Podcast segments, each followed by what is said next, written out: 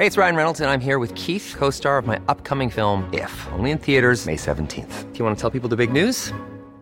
All right, I'll do. Sign up now and you'll get unlimited for $15 a month in six months of Paramount Plus Essential Plan on us. Mintmobile.com slash switch.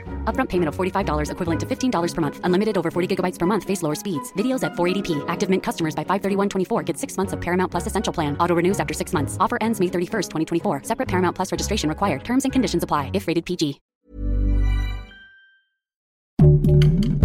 Heraldo Podcast. Un lugar para tus oídos. Con cada partido de la NFL estamos más cerca del Super Bowl. ¿Quiénes serán los equipos que lleguen a la final? Entérate cómo se han desempeñado algunos jugadores. Esto es Primera Plana de El Heraldo de México.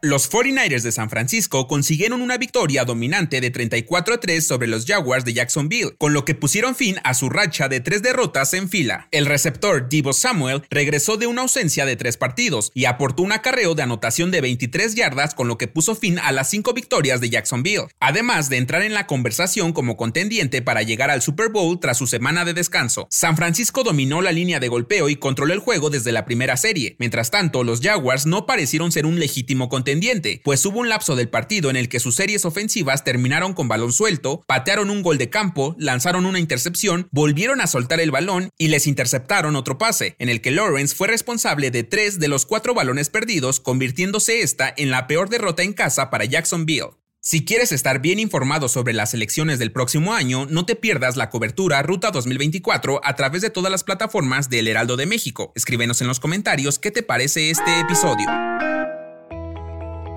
Hace ya varios meses que cientos de migrantes viven indocumentados a las afueras de la central de autobuses del norte en dos campamentos improvisados, pero este fin de semana fueron desalojados y llevados a los estados de Chiapas y Tabasco por un operativo del Instituto Nacional de Migración. Algunos extranjeros huyeron por el miedo de ser deportados a sus países, otros más no querían regresar a los estados del sur y perder todo el camino avanzado para lograr llegar a la frontera norte con Estados Unidos. Según informes, el operativo se llevó a cabo debido a que ya no podían permanecer ahí por las condiciones insalubres, además de las quejas de los vecinos. Por otro lado, la caravana de migrantes establecida en Chiapas decidió parar y descansar. Este colectivo está integrado por unas 1.500 personas.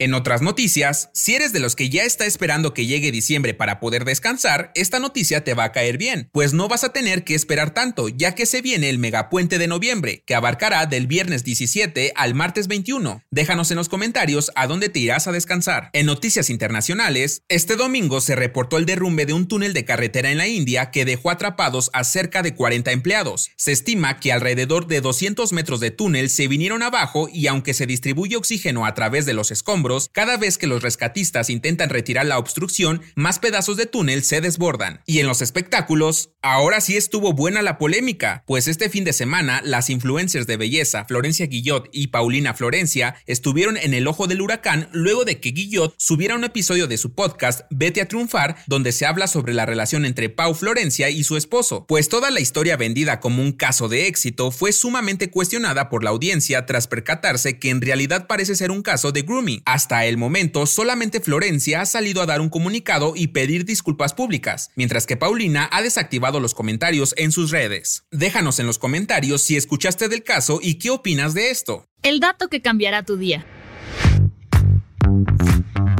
Si eres de las personas que les gusta ir a conciertos y se gasta todo su dinero en ver a su artista favorito, este dato te gustará, pues según un estudio, las personas que asisten a conciertos fueron las que registraron más niveles de felicidad y productividad, además de que puede alargarse hasta 9 años la esperanza de vida. Así que si estabas dudando en gastar para asistir a un concierto, aquí te decimos que sí vale la pena. Yo soy Arturo Alarcón y nos escuchamos en la próxima. Esto fue Primera Plana, un podcast del Heraldo de México. Encuentra nuestra primera plana en el periódico impreso, página web y ahora en podcast. Síguenos en Instagram y TikTok como El Heraldo Podcast y en Facebook, Twitter y YouTube como El Heraldo de México. Hasta mañana.